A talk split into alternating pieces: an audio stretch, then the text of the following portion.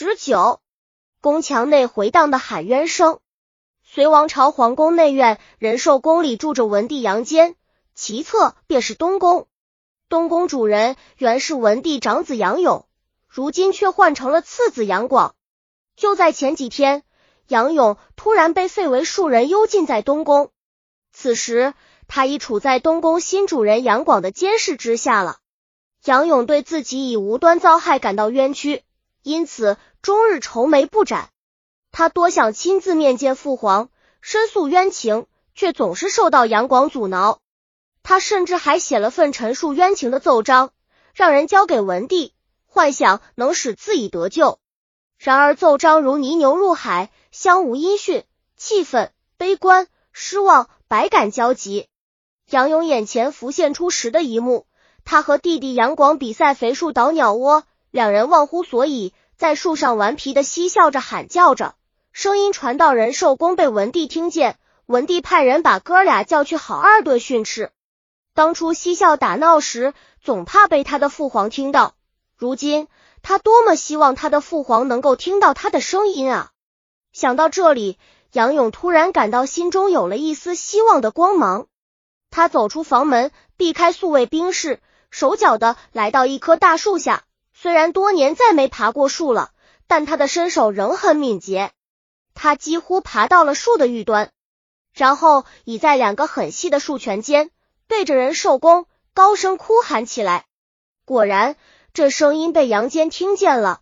杨坚问身边的杨素：“什么人在宫里大喊大叫？”杨素有些慌乱，但还是很快镇定下来，装作很悲哀的样子说：“杨勇颠鬼附身，神志混乱，恐怕是无康复的可能了。”杨坚听了。沉吟半晌，终没再理会杨勇。杨素则借机退出，立刻去判复宿卫兵说：“杨勇发疯了，赶快把他关起来。”一时间，东宫内外一片喧闹声。杨勇在树上喊得口干舌燥，突然听到有人在喊“抓疯子，抓疯子”，又见许多宿卫兵朝东宫跑来，便突然明白了发生的一切。一种彻底的失望感使他失去了仅有的几分力量。颓然的从树上滑了下来。这就是开皇二十年皇太子被废后发生在皇宫内的一桩奇事。事情的起因还得上溯到二十多年前。杨坚篡周当了隋王朝皇帝以后，便立他素来喜欢的长子杨勇为太子，并逐渐委以重任。杨勇年纪稍大些，大凡军政要事都由杨勇参与决断。由于杨勇对朝政事务的见解和处理也颇有其独到之处，所以越发得到杨坚的喜爱。那时候，杨坚对他的这位继承人是很满意的。他曾非常自信的对群臣说：“过去的皇帝沉溺于宠姬爱妾们的纠葛中，由此便产生了后嗣的废立之争。我别无姬室，王子同母，他们是真正的兄弟，哪像前朝帝王内宠众多。”纷争之事不断发生，并往往导致家破国亡的下场。杨坚的这番自信表白未免过于乐观了，事实却与他的论断恰恰相反。其实，太子杨勇并不如杨坚想象的那么完美。少年时代，他的确聪明好学，性情宽厚仁和，言行稳重得体。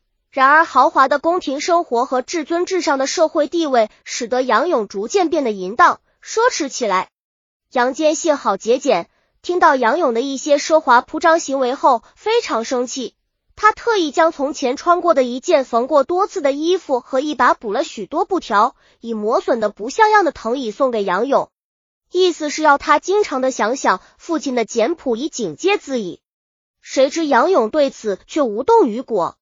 这一年春节，百官为了讨好太子，都到东宫去拜贺。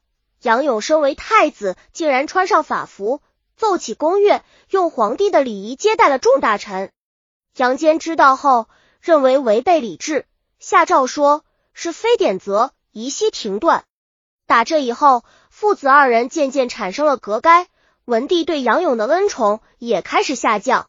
就在这时，杨勇的母亲独孤皇后对儿个儿子的感情也在悄悄发生变化。杨勇宠爱的姬妾较多。他最喜爱云昭训，他的嫡妻袁氏却受到冷落。恰巧袁氏因私心急暴死。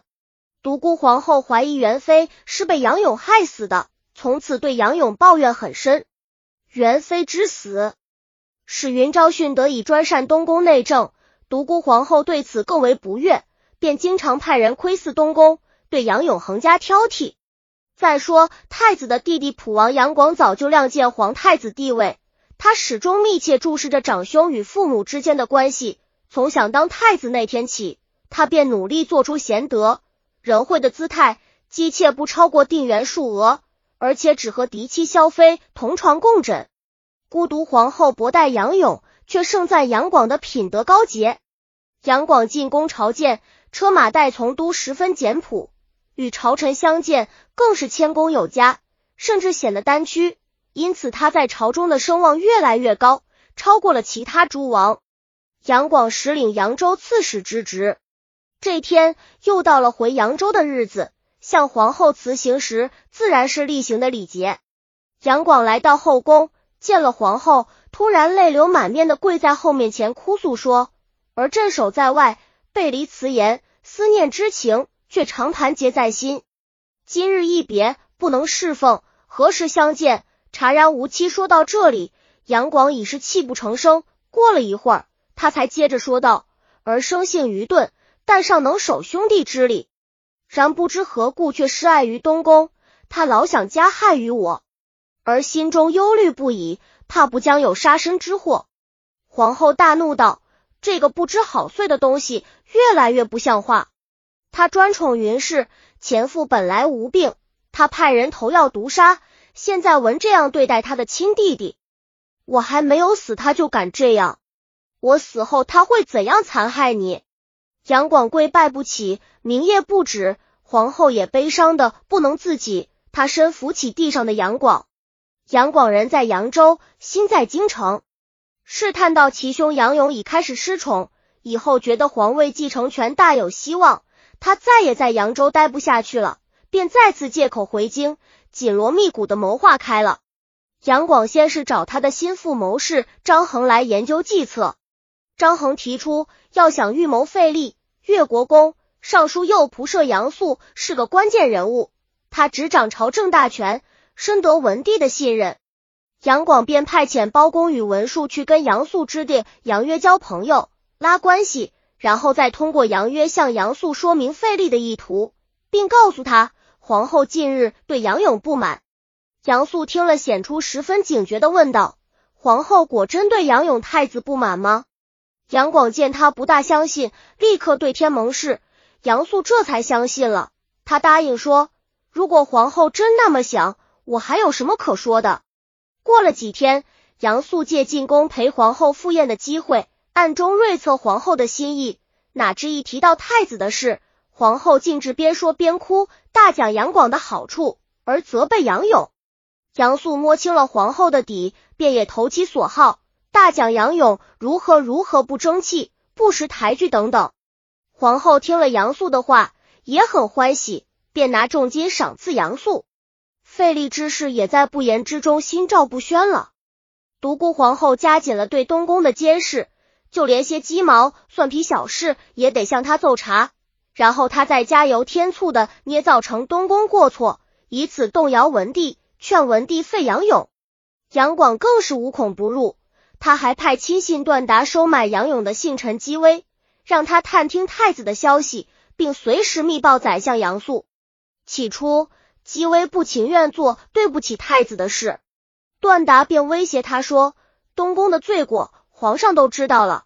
我们已奉密诏，决定废立，你能告发，定会前程无量；否则，这后果就不堪设想了。”姬微迫于压力，只得顺从。这样一来，东宫内外仿佛都在说杨勇的不是了。一天，收受了杨广贿赂的太史令袁冲斗胆向文帝进言说：“臣夜观天象，皇太子当废。”文帝听了不不恼，而是面露喜色说：“天象显现已很久了，只不过群臣中没人敢说话罢子。”开皇二十年九月，文帝先下诏求系东宫官员赴法司审讯。不久，又将杨勇及其诸子囚禁起来，并大肆收捕其党羽。负责审理太子一案的是宰相杨素。杨素巧于为文，大笔一挥，不费欧徽之力，便罗织成杨勇罪名。金秋十月，文帝下诏废太子杨勇为庶人，同时诏令将为杨勇说过好话以及与杨勇关系密切的臣僚数人处斩。废太子杨勇不到一个月，隋文帝杨坚便一病不起。这时，杨广早已升为太子，不再需要过多的在年寿已高的父皇面前摇献了。直到文帝召太子入宫是医药，杨广才进宫来。但他在宫中并没有尽心侍奉病危的父亲，却乘机与宫女们厮混。病榻上的文帝得知杨广的恶计，气得脸都白了。他狠狠的敲着床沿说：“悔不该错废我的勇儿。”文帝欲下令追回太子杨勇，谁知诏令还没发出，文帝却气绝而亡。也就在这一年，太子杨广登基，是为炀帝。